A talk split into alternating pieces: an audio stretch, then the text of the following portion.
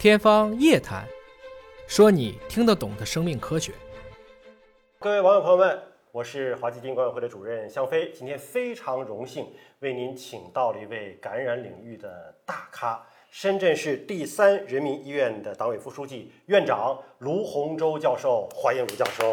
你好，哎呀，太荣幸了，因为我们在上海见过一次，然后当时呢，卢教授是以上海这个专家的身份啊，接受了我的采访。没有想到，现在卢教授身份一转，成了我们深圳医院的院长了。我们首先是代表深圳人民欢迎有这样的大专家来到了深圳，今天就和大家说一说这个肺腑之言。在说肺腑之言之前呢，请允许我为您再隆重介绍一下卢洪洲教授。卢教授是入选教育部的长江学者，国家百千万人才工程享受国务院特殊津贴，有突出贡献中青年专家，深圳市的国家级领军人才。哎呀，这个教授啊，博士生导师啊，美国的留美的博士后啊，这些都不用说了，咱们就光说他这个学校教学的这个领域啊。竟然包括了多个学科，你比如说是内科学的这个博士生导师，是护理学的博士生导师，是公共卫生管理的博士生导师。我觉得这个好像适合我，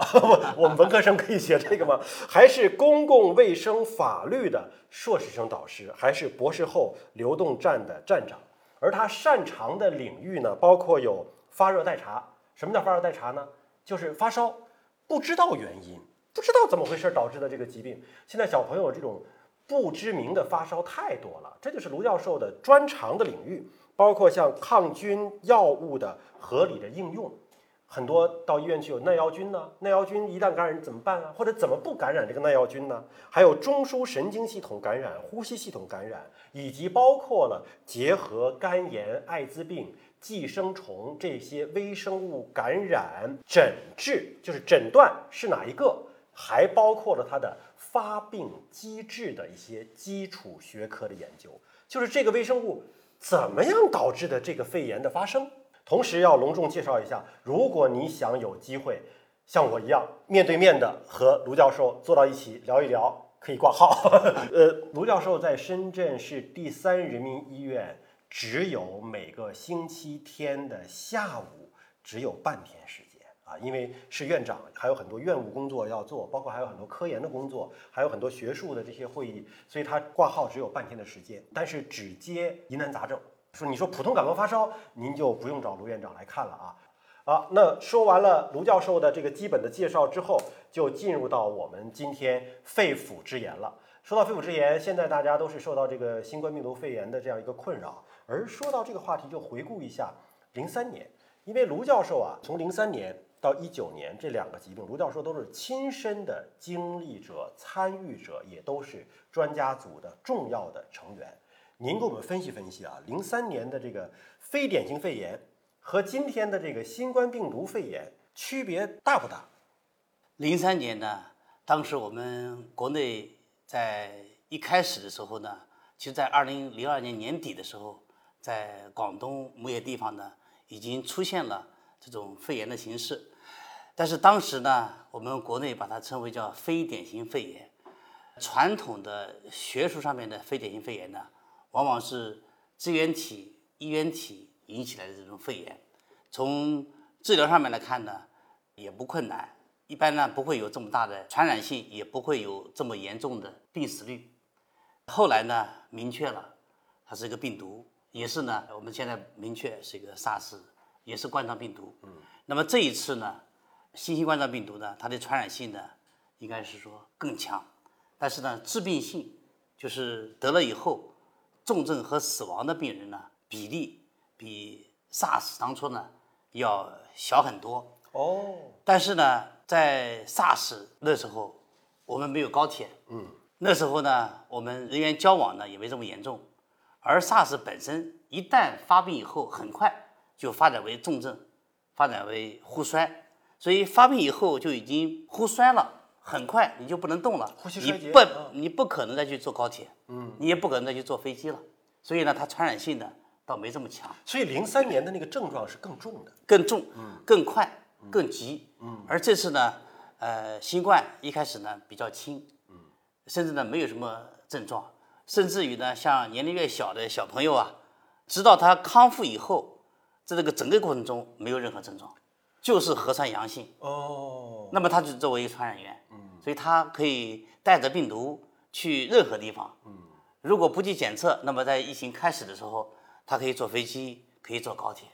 所以一个人呢可以传很多人，也就是说，今天的这个新型冠状病毒隐蔽性更强了。隐蔽性更强，它在发病之前呢就具有传染性，嗯那么到了发病第二个礼拜呢，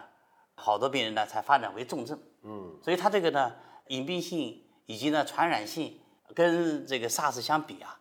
还是不一样的，弱了一些，对吧？毒性弱了一些，呃，但传染性更强。传染性更强了。嗯，但是重症的毒性其实比零三年 SARS 要弱的。是这样，啊但是就是这是个双面体，如果毒性非常的强，一感染之后就是重症，甚至是死亡，它也传不出去了。但是你正是一开始它症状轻，反倒是到处走，它就容易传出去。有道理。嗯，比如说像埃博拉，埃博拉病毒，埃博拉病毒在非洲，除了二零一三年、一四年那一次呢，这个病毒呢走出了非洲，在这之前呢，几十年每年几乎呢都在非洲当地。像今年在刚果又开始出现了，哦，因为它一旦感染以后呢，很快重症，不治疗以后呢，病死率非常高，嗯，它来不及传播，嗯那患者呢感染过以后很快就会出现严重的症状，所以呢也不可能远距离去传播，嗯，那这种情况呢，它反而不会导致大面积的这种流行。但是你看，在零三年的时候，我们叫非典型肺炎哈。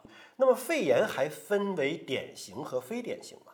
典型的肺炎呢，以前呢，我们通常呢是细菌，感染过以后很快发病很快，包括病毒，肺里边有明显的这种炎症性的表现。所以呢，非典型呢，我们从它的病理上面的表现，主要是像支原体、原原体呢，导致肺的这种间质性的病变。所以呢，叫做非典型这么一个肺炎。这就跟相对于典型的肺炎，感染过以后很快，肺里面就看到明显的病灶，进展很快，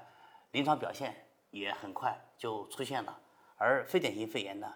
病变没这么快，嗯，它的影像学表现呢也没这么像我们细菌、像病毒这么明显的表现。所以呢，是基于这么一个考虑。它并不是从感染源、病种的角度去命名的，就完全是和传统的肺炎可能不太一样，从这个角度命名。对，那么现在呢，我们这个非典型呃肺炎呢，从原因上来看呢，分的越来越多了，嗯，包括其他的一些这种非感染的因素呢，有些呢也把它划归为这种非典型肺炎。